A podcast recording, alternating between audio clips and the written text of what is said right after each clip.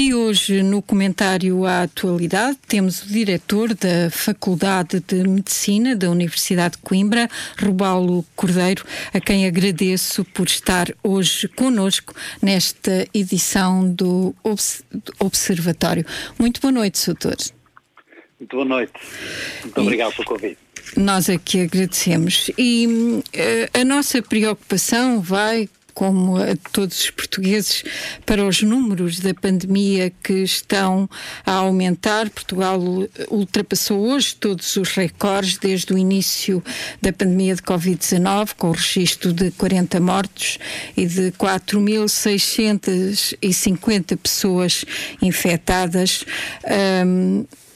Doutor Rubal Cordeiro, estes números são preocupantes? São, são muito preocupantes, são mais do que preocupantes. Neste momento já se começa a perceber uma situação eh, que, eh, na realidade, vai exigir medidas adicionais. Ela não é exclusiva de Portugal, como é sabido. Estamos a assistir este crescimento, sobretudo neste momento na Europa. Muitos países europeus, aliás, eh, tiveram já a necessidade de adotar medidas um pouco mais rigorosas ou bastante mais rigorosas do que aquelas que têm sido tomadas em Portugal, sobretudo no sentido de tentar uh, controlar o mais rapidamente possível este crescimento exponencial que se está a verificar por toda a Europa, por um lado, uh, e de encontrar formas, que isso também será muito importante, de minimizar o volume desta pandemia até chegar à altura da gripe, isso será muito importante também que nós não tenhamos estas duas doenças em simultâneo. Estes números, apesar de serem elevados, uh, têm tendência naturalmente a aumentar. Uh, do ponto de vista clínico, o que é que os portugueses devem fazer para conter de alguma maneira o contágio? Olha, desde logo, as medidas gerais que são sempre indicadas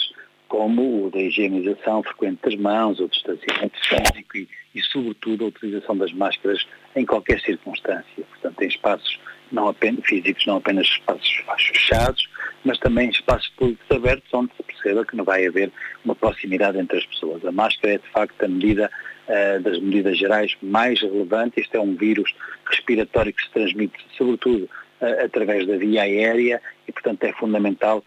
que haja essa, essa preocupação. Esse desde logo, eh, um dos aspectos eh, mais relevantes. Depois, é óbvio que será fundamental seguir também todas as outras recomendações e agora as mais recentes, desde logo, enfim, não, não havendo aglomeração de pessoas,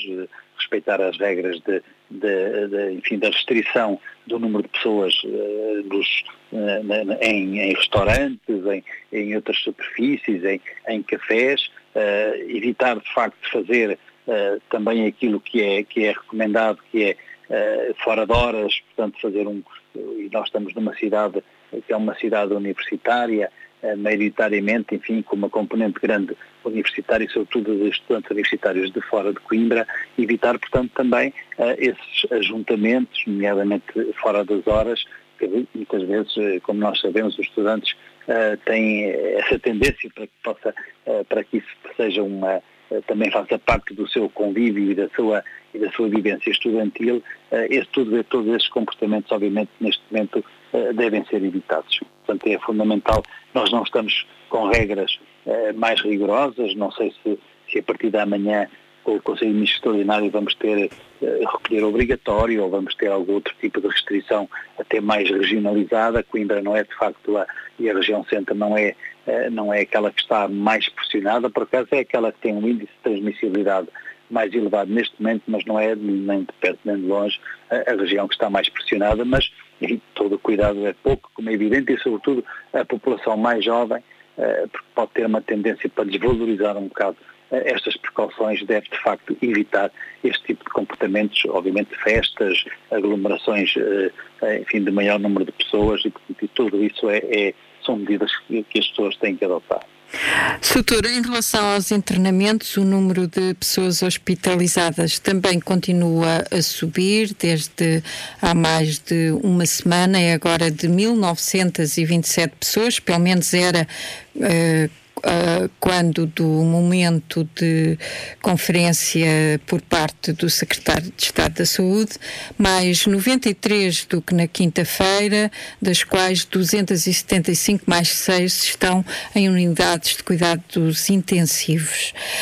Um, no que conhece da região centro, a capacidade dos cuidados intensivos mantém-se ainda num nível em que é possível atender uh, às necessidades desta região? Sim, uh, isso é verdade. Não, não existe uma pressão muito significativa uh, ao nível dos cuidados intensivos, uh, nomeadamente e concretamente na realidade que eu conheço melhor no Centro Hospitalar Universitário de Coimbra, evidentemente que as, as enfermarias dedicadas ao internamento destes doentes, enfermarias gerais, já têm alguma pressão, estão com, com mais de 80% de lotação, mas concretamente nas unidades de cuidados intensivos, é, essa pressão felizmente não é não, é, não, é, não é muito grande, mas obviamente que temos que eh, perceber que esta tendência está uh, expansiva, portanto o número de casos neste momento está muito difícil, é um dos aspectos mais relevantes, muito difícil uh, quebrar as cadeias de transmissão, está claramente a ser impossível pelos números todos que todos os dias existem e, e, e pelas equipas que também são limitadas, que têm que fazer esse trabalho de identificar os contactos alto risco, de os, eh, de, de os eh, levar para isolamento, digamos, está a ser muito difícil fazer isto em tempo útil e, portanto, quebrar as cadeias eh, ou interromper as cadeias de transmissão de uma forma eficaz. E, portanto, espera-se, calcula-se que, que, que, enfim, que, os números possam continuar a subir. E, portanto, claramente a pressão vai aumentar. O problema da, do, do, dos, dos, cuidados de, hospitalares e da pressão sobre o hospital uh, são várias, desde logo, porque, uh, como calcula, uh, enfim, quanto maior pressão houver e maior necessidade de, de, que os recursos se, se, sobretudo, se dediquem ao esforço para, este, para tratar estes doentes, mais esforços se retiram dos doentes não Covid. Portanto, isso também é, é uma situação enfim, é complexa. Já aconteceu Sim. isso na primeira vaga e, e, acontecer novamente agora é uma situação complexa. É? Eh, isso, do seu ponto de vista, verifica-se porque os hospitais deixaram de ter uh, possibilidade de atender esses doentes ou são os próprios doentes que se uh, confinam e, e evitam a ida ao hospital? Isso aconteceu uh, na primavera, quando, uh, quando enfim, houve a surpresa do início desta pandemia, isso aconteceu. As pessoas claramente evitaram ir aos hospitais, aos, aos centros de saúde, por, por receio, era tudo novo. É claro que depois também houve o confinamento uh, e, portanto, todos os esforços convergiram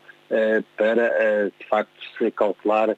este processo de, de, de luta contra a infecção uh, pelo novo coronavírus. Mas agora não pode ser assim. Os doentes estão, estão cá, eles continuam, no, os nossos internamentos estão, uh, enfim, internamentos normais estão repletos de doentes, que, doentes crónicos, doentes que, ainda por cima estamos numa fase também mais propícia para, para a agudização de diversas doenças crónicas, estávamos na primavera, na primeira fase, agora estamos no outono e, e a caminhar para o inverno, portanto a pressão também vai ser maior por causa disso. E o problema é que se abrem mais camas, sempre que, que uma unidade abre mais camas, um hospital abre mais camas para uh, internamento destes doentes, ou mais uh, camas de cuidados intensivos, ou mais camas de enfermaria, essas camas são retiradas para outras funções. As camas uh, não estão à espera que venham estes doentes. As camas existem e estão uh, a ser ocupadas ou, ou, ou, a ser necessárias para, uh, obviamente, fazer o internamento e os cuidados que têm que ser feitos com os outros doentes. Portanto, não estamos. Isto não estica, como é evidente, as camas que são alocadas para estes doentes são retiradas de outra eh, de outras funções. Por um lado, assim como os profissionais de saúde também não esticam, sobretudo até porque não tem havido esse investimento e não tem havido esse investimento no recurso, no reforço uh, ao, ao, uh, aos, dos recursos humanos necessários uh, para, para que, de facto, o maior número de internamentos destes doentes em enfermarias e em cuidados intensivos possa também traduzir-se em maior número de pessoas para promover os cuidados eh, que esses doentes têm que estar submetidos. Eh, eh, posso deduzir das suas palavras que teme que se houver um crescimento exponencial na região centro, um, que a oferta hospitalar possa não conseguir atender a todos os que precisem dela? Bom, eh, enfim, pode-se tornar uh, essa situação, naturalmente, que aconteceu, por exemplo, uh, noutros países, também na, na primeira vaga, e que está a acontecer agora também ainda noutros países da Europa, pode também acontecer, não tenho dúvida nenhuma. É difícil de dizer qual é o limite do Serviço Nacional de Saúde e quando é que será, quando é que se atingirá a ruptura. É difícil uh, de dizer isso, de fixar um número, não é? Mas a verdade é esta, quer dizer, é que quanto mais nós tivermos que alocar uh, as energias uh, para esta doença, menos estamos a dirigir as nossas energias para outras doenças que existem e que continuam a necessitar dos cuidados hospitalares. E, portanto, quando quando, quando eu falo em preocupação, é também por isso, é não só, enfim, porque naturalmente se a pressão for cada vez maior, pode mesmo haver dificuldade em, em albergar todos estes doentes no, no, nos espaços e nos, nas unidades hospitalares que temos, uh, mas também porque desviamos as atenções, desviamos os esforços para, para, para estes, uh, do, dos outros doentes que também precisam de nós. E a verdade, uh, e esse é um dos aspectos importantes, é que deveria haver uh, também, uh, enfim, um, claramente uma, uma, uma capacidade de expansão, válvulas, portanto, de escape, se assim se pudesse dizer, alternativas, como hospitais de campanha, uh, estruturas hospitalares de contingência, de contingência, que já estão a aparecer um pouco, enfim, por todo o lado, deveriam também ser equacionadas no sentido de aumentar a resposta para esta, para esta infecção e de libertar também uh, outros espaços para os doentes não, não Covid, por um lado. Por outro lado também, aliás, de acordo com o que está no plano outono-inverno do, do, do, do, nosso uh, governo, uh, deveria, uh, da Direção-Geral da Saúde, concretamente, deveria, deveriam, estar, deveriam acontecer neste momento negociações transparentes com o setor social e privado para que, na realidade, pudessem também ser chamados esses, esses setores ao apoio para as necessidades crescentes que vão acontecer. até porque essas negociações, quanto mais atempadamente forem feitas, enfim, mais, favorecimento, mais favorecerão o Serviço Nacional de Saúde, quer dizer, negociar em tempo de, de crise e em plena emergência, isso fragiliza as negociações, como é evidente, não é? Eh, eh, posso também deduzir, pelas suas palavras, que concorda com as críticas de alguns elementos da Ordem dos Médicos que referiram durante o dia de hoje que havia descoordenação entre hospitais uh, na região centro e que eles estavam preocupados com isso. Uh, sei que, o Sr. Doutor é uh, dirigente de um serviço hospitalar. teme que essa descoordenação exista? Bom, é, eu, eu, eu julgo, é, há duas coisas, por um lado. Eu julgo, e muitas vezes é, o gabinete de crise da dos Médicos, de que uh, também faço parte, tem uh, pugnado e tem uh, clamado pela necessidade de uma gestão coordenada, centralizada, mas depois a nível regional uh, e nacional das camas de internamento para estes doentes Covid e, portanto, uma, uma, uma gestão que possa permitir regionalmente observar as necessidades uh, e, portanto, as transferências que podem ser necessárias, toda essa gestão uh, que, que, não está, que está também plasmada no plano outono-inverno, mas que não está operacionalizada. Eu, não, eu, eu, não lhe posso concretamente dizer se na zona centro as coisas não estão a funcionar bem, eu conheço a realidade do Centro Hospitalar Universidade de Coimbra, se essa rede não está de facto a ser assinada, mas eu, eu, eu, posso acreditar que não, na zona centro como noutras zonas, quer dizer, porque uh, embora isso esteja escrito num papel, eu julgo que isso não passou do papel uh, para a ação, para o terreno, não é? O, o, Governo está a avaliar uh, o avanço do recolhimento obrigatório e a alargar as restrições que já foram impostas em Passos de Ferreira, Felgueiras, Lousada e a mais municípios, recusa, no entanto, um novo confinamento geral. Pelo menos foram palavras de hoje do Ministro da Economia. Sei que o Sr. também é especialista destas questões respiratórias. Um, do seu ponto de vista, um novo confinamento uh, pode vir a ser necessário? Bem, ah, vamos ver. Eu acho que todos os cenários têm que estar a ser, têm que ser equacionados. E eu acho que isso, evidentemente, do ponto de vista económico, e percebe-se que o Ministro da Economia uh, esteja uh, extremamente preocupado com essa possibilidade, uh, e qualquer um, qualquer um de nós estará preocupado, sob o ponto de vista, enfim, da, da estabilidade e do, e, e, do fortalecimento da economia portuguesa, mas eu acho que todos os cenários têm que ser equacionados. Como sabe, já há países relevantes da União Europeia que entraram ou que vão entrar a partir de segunda-feira em confinamento, ou que têm confinamentos parcelares, regionais, como é o caso de Espanha. Portanto, não, não, eu acho que não se pode excluir nenhum cenário. O que se deve é, é, e o que se devia também já eh, mais atempadamente, nós tivemos muito tempo uh, para tomar, para planear e para tomar medidas mais rigorosas. Nós, isto estava a ver, como se costuma dizer, porque uh, uh, abrir, como se abriu depois do verão, todo o tipo de atividade escolar, universitária, laboral a todos os níveis, portanto, todos, toda a componente, digamos, social que começou, obviamente, a, acontecer depois do período de férias, naturalmente que iria resultar numa muito maior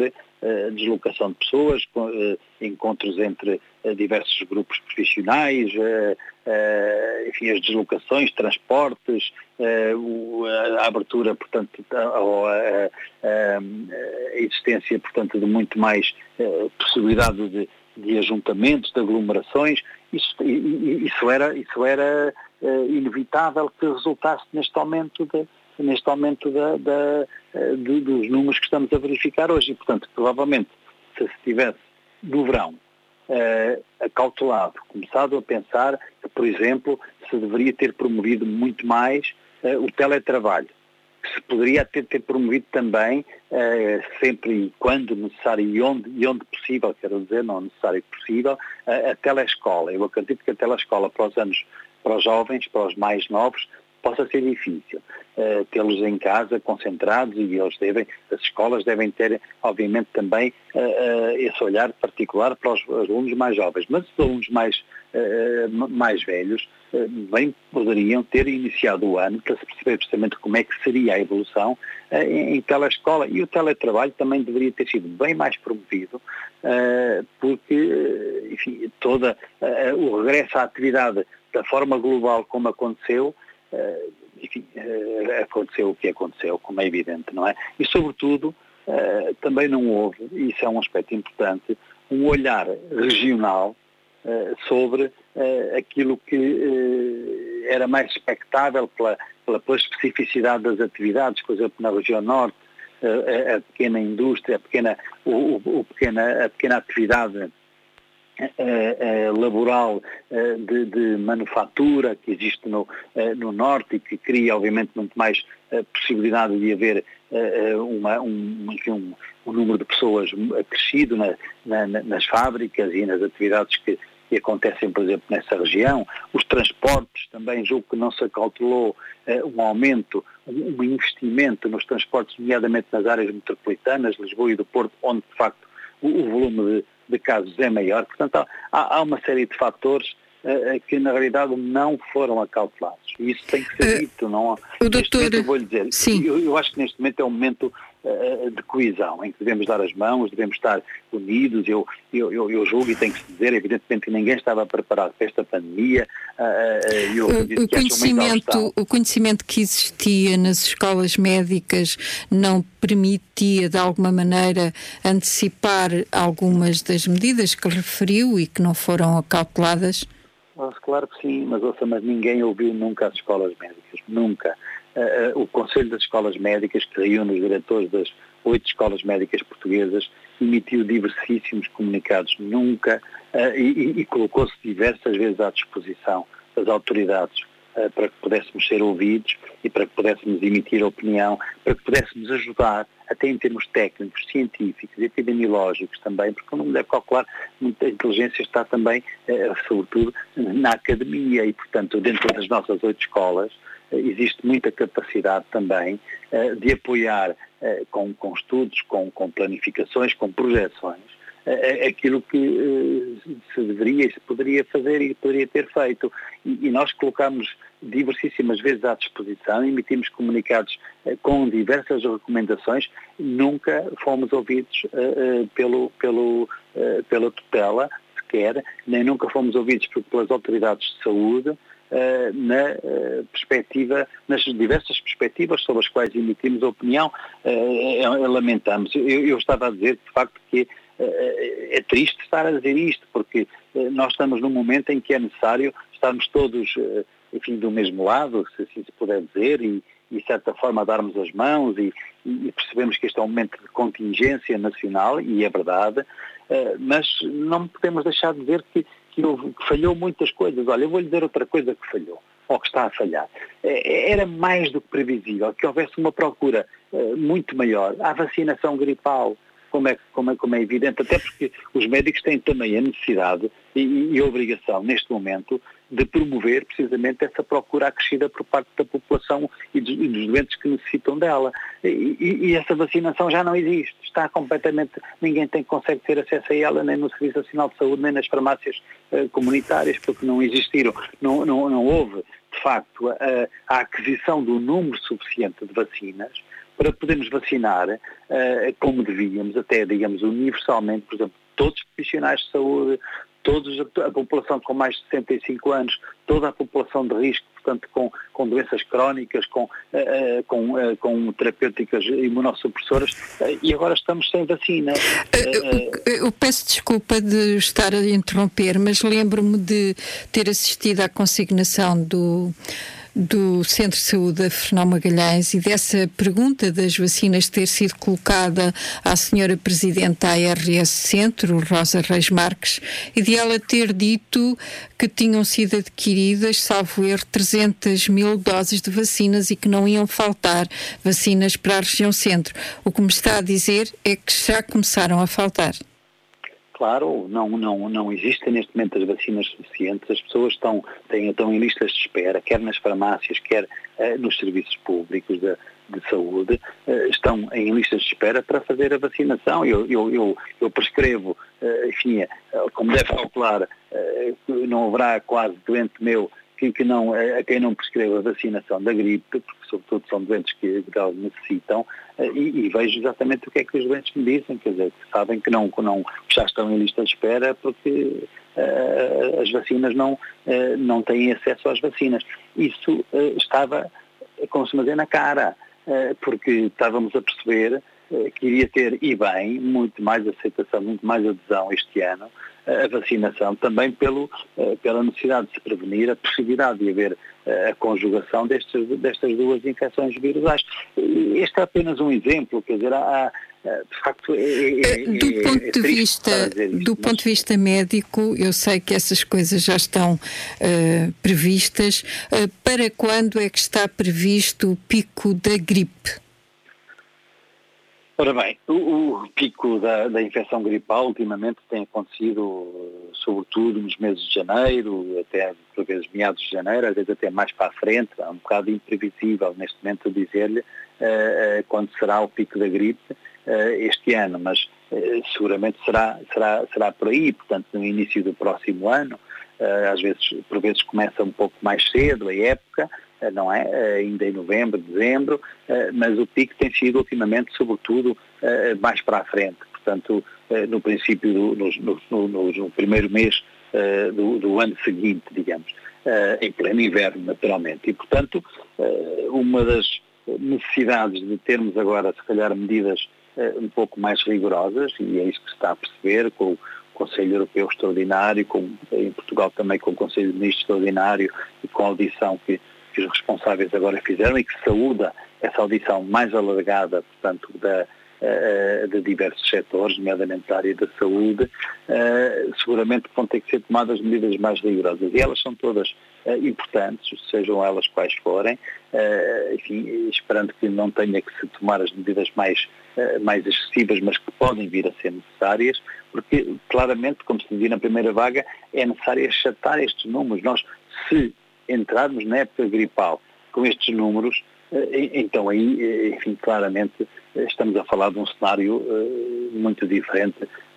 daquele que, estaremos, que estamos agora a falar, porque todos, todos nós sabemos como é que os nossos hospitais, os nossos serviços de urgência ficam durante as épocas gripais normalmente. É claro que também se pode pensar estas medidas gerais, e por isso, mais uma vez, todas estas medidas de higienização das mãos, de distanciamento físico e, sobretudo, de utilização das máscaras, também diminuem, podem diminuir muito significativamente a propagação de outros vírus respiratórios, concretamente do vírus influenza. Veja-se o que aconteceu já no hemisfério sul, onde já houve a época gripal, por exemplo, na Austrália, onde houve uma muito uh, clara diminuição da prevalência da gripe, precisamente, e concretamente também uh, por estas medidas gerais que foram tomadas, têm sido tomadas, não é?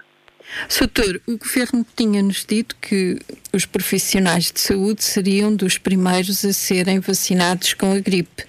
Uh, isso já está feito ou muitos profissionais de saúde que estão na frente de batalha, digamos assim, ainda não têm essa vacina? Essa primeira fase já foi, já foi, eh, já começou, começou antes desta segunda, no Serviço Nacional de Saúde, eh, que, que, agora diz respeito aos doentes crónicos e, e idosos. Eh, sim, e portanto os profissionais de saúde já tiveram essa oportunidade, digamos, de, de fazer a, a vacinação nas suas respectivas unidades onde trabalham. E é, é muito importante uh, que, na realidade, uh, o, o, enfim, toda, todos os profissionais de saúde, também os profissionais que trabalham em lares, por exemplo, que possam, como é evidente, recorrer e, e, realizar este ano a vacinação gripal, como deveriam, aliás, fazê-lo todos os anos. Mas é fundamental, por meio de razão, que este ano não haja esse, que haja esse olhar particular sobre esta necessidade de prevenção, porque é uma das medidas também que, eh, na realidade, poderá fazer diminuir um pouco o, o peso desta conjugação de, de doenças uh, mais para a frente. Uh, Soutor, como diretor da Faculdade de Medicina, tomou algumas providências. Uh, alguns dos alunos deixaram de ter aulas práticas, pelo menos no hospital. Durante quanto tempo é que vai manter essa situação? Muito bem. Essa situação eh, resultou sobretudo de uma, de uma determinação do Conselho de Administração do, do Centro Hospitalar Universitário de Coimbra, eh, que, que a tomou, aliás, eh, auscultando a direção da faculdade, por, por ter começado a existir, enfim, ainda que limitadamente, um número de, de, de, de infecções entre alunos do ciclo clínico, embora de forma limitada. Mas claro que uh, na, na, na,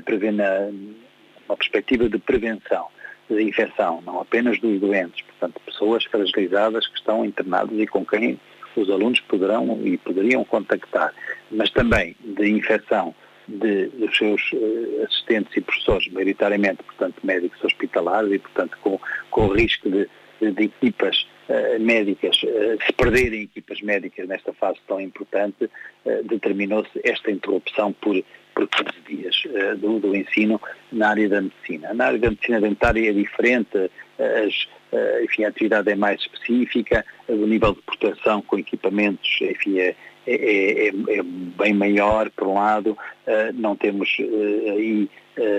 internamentos, doentes, portanto, enfim, com, com situações mais críticas e, e, por isso, obviamente, a, interrupção já deixou de existir na medicina dentária. Na, na, medicina, enfim, prevê-se que para a semana, concretamente o sexto ano médico, regresse à atividade, aliás, esses alunos estão todos a ser a ser rastreados também uh, e que vamos também gradualmente, se possa gradualmente também nos outros anos clínicos, quarto e quinto ano, possa gradualmente também regressar à, à atividade eh, prática uh, no, em ambiente clínico de uma forma limitada, como já estava, aliás, a, ser, a acontecer. Quer dizer, o nosso ensino prático, se nós tínhamos um terço ou um quarto dos alunos a ter o contacto presencial nos hospitais, em ambiente, portanto, de ensino clínico hospitalar e, e, e, nas unidades de saúde familiares e, e, portanto, já havia uma certa limitação. Ela ficou agora durante uns 15 dias interrompida para haver, enfim, de certa forma, uma melhor clarificação da situação epidémica dentro da, da comunidade estudantil, uh, e, mas esperamos que, digamos, de uma forma gradual possamos regressar ao ensino com as limitações que, que, que temos e que teremos sempre e que, e, e que não, não tenho a mínima dúvida, uh, enfim, que, que, vamos ter que manter uh, durante este ano letivo uh, todo, não tenho qualquer dúvida disso. Soutor, esta é uma situação nova para muitos de nós, eh, para os médicos também, de alguma maneira, na medida em que as grandes pandemias do início do século. Eh, o que é que se aprendeu e se está a aprender de facto com, com esta pandemia? Olha, enfim, eu acho que se aprendeu eh, a viver de uma forma diferente, desde logo. Não é melhor, talvez, mas aprendeu-se a viver de uma forma diferente, mas, por um lado, aprendeu-se também, talvez, a, a, ter mais respeito por, pelo próprio, respeito pelo outro. Uh, julgo que uh, o, o, civismo uh, e o compromisso cívico da população pode ter ficado aqui um pouco exacerbado, felizmente também. Uh, isso é um aspecto. Aprendeu-se, e concretamente nas universidades, por exemplo, aprendeu-se, e muito depressa, mas também em muitas outras atividades, a criar condições para que o ensino e outras atividades possam decorrer com, com qualidade e, com enfim, a eficiência possível, ou a mesma eficiência, sem ser presencialmente, e portanto julgo que o digital e a, e, a, e, a, e, a, virtualidade, digamos, ou, ou a, característica virtual de, de, destas novas funcionalidades eh, é algo também que não, que não, não deixará de, nunca mais deixará de estar eh, no, no horizonte das, de todas as atividades que, que nós hoje uh, temos que fazer, atividade, atividades não apenas de, de, de Sim. Sim. Eu peço desculpa, mas por alguma razão o, o meu, o meu telefone uh, uh,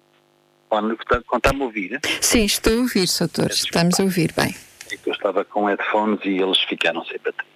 Uh, e, e, portanto, uh, há também, houve também uma, uma, aprendizagem que se fez, não é? Uh, a partir do, da utilização de determinado tipo de, de, de equipamentos, de determinado tipo de, de funcionalidades que, que não estão Sim. em diversas, em outras, em muitas atividades, no ensino uh, já estavam, já estariam no ensino universitário, mas foram muito exacerbadas também. Portanto, houve, uh, enfim, de certa forma também aprendemos que muito provavelmente esta pandemia pode ser se calhar a primeira da nossa geração de outras que podem acontecer. Não há, temos que ser, temos que olhar para essa possibilidade, quer dizer, as alterações do ecossistema eh, ao nível global eh, podem eh, favorecer a inclusão de, de outras pandemias com, com, com outros micro-organismos semelhantes ou, ou diferentes deste que agora está a, a provocar esta pandemia e, portanto, talvez também isso com certeza e seguramente que sim, eh, fez também, do ponto de vista eh, científico, aumentar muito o conhecimento, aumentar muito o conhecimento sobre este tipo de, eh, de, de doença, aumentar também o conhecimento sobre a, prevenção e a prevenção, nomeadamente de doenças infecciosas, de forma que, enfim, se, pode olhar para uma, para uma situação como esta, que é uma ameaça, como também uma oportunidade para termos uh, alguns, uh, algumas vantagens que possam resultar, daí resultar, aqui também aconteceu claramente, não é? Um Muitos especialistas uh, afirmam que esta pandemia só vai ser uh, erradicada após a existência de uma vacina. Existem muitas promessas. Um, do seu ponto de vista, uh, está para breve, o, de, dos artigos que lê, que analisa e a sua experiência pessoal, estará para breve uma vacina que chegue à maioria da população do planeta? Eu julgo que, enfim, teríamos que definir o breve. Eu acho que não é, universalmente não vamos ter tão breve uma vacina, não tenho a mínima dúvida, a vacina poderá começar a ser utilizada clinicamente, enfim, no final do primeiro trimestre, provavelmente, do, do ano que vem. Repare que há uma fase de aprendizagem muito grande, estão-se a ultrapassar prazos normalmente são os prazos normais para, para o desenvolvimento de uma, de uma eh, de um medicamento como este, eh, apesar de tudo, obviamente, a convergência de, de, de ações, de conhecimento, da a ultrapassagem de determinadas etapas, mas com, eh, com rigor, vai permitir isso, ou não digo ultrapassagem, a aceleração de determinadas etapas vai permitir isso, mas evidentemente, primeiro que se perceba a eficácia da vacina e até a segurança, mas sobretudo também a eficácia da vacina depois eh, no terreno, não, este, não nesta fase de experimentação que está a acontecer, eh, naturalmente que vai eh, demorar algum tempo. Vai também seguramente demorar algum tempo a haver uma quantidade suficiente de vacinas, depois, portanto, eficazes para a população em geral. Portanto, obviamente que será que se começar por população mais fragilizada, pelos grupos de risco, e primeiro que chega à população geral, enfim, isso vai vai, vai demorar um bom tempo. Evidentemente também temos que olhar uh, para, estas, para todas estas expectativas com, com, alguma, com algumas cautelas, porque uh, nós também não, não, não conseguimos antecipar qual vai ser a eficácia da vacina no sentido de desenvolver, de facto, uma, uh, uma defesa, uma imunidade, como, como se tem dito, enfim, significativa e duradoura. Nós não sabemos, hoje há muitas, nós hoje vemos pelos, pelas, pelos doentes que têm a doença, muitos não adquirem a imunidade uh, alguns adquirem outros não adquirem. Quem esteve em, nem todas as pessoas que estiveram em contacto adquirem essa imunidade. Portanto, o que vai acontecer também depois das pessoas serem uh, vacinadas, também neste momento é, é assim podemos dizer, uma, uh, uma incógnita. Ou seja, eu acho que nós vamos passar ainda um tempo, primeiro que se consiga ter essa, enfim, a vacina, por um lado, distribuída e, e, acessível para a população em geral e depois também a vacina a atuar com, com eficácia, não tenho a mínima dúvida. Portanto, vamos, por enquanto, ter que aprender a viver com o vírus e ter que aprender a ter, sobretudo, a preocupação de tentar, enfim, controlar a situação com o nosso comportamento, com, eh, com o nosso comportamento evitando, portanto, a proximidade, eh, protegendo-nos com as barreiras que hoje conhecemos, e mais uma vez tenho que dizer que a máscara é fundamental, eh, e, e portanto, com, com, com esse compromisso que é, que é obrigatório e infelizmente vamos ter que, que, que o cumprir durante um tempo ainda, estou convencido, mais longo do que desejaríamos. Doutor Rubal Cordeiro, foi um prazer estarmos à conversa consigo. Queria apenas perguntar-lhe se tem mais alguma preocupação que nos queira revelar.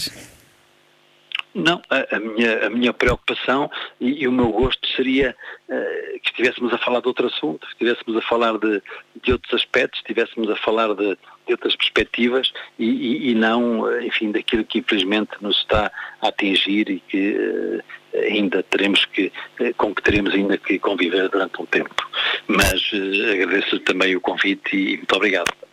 Muito obrigada. Fica por aqui o comentário no programa Observatório de hoje. Conosco esteve o diretor da Faculdade de Medicina da Universidade de Coimbra, Rubalo Cordeiro.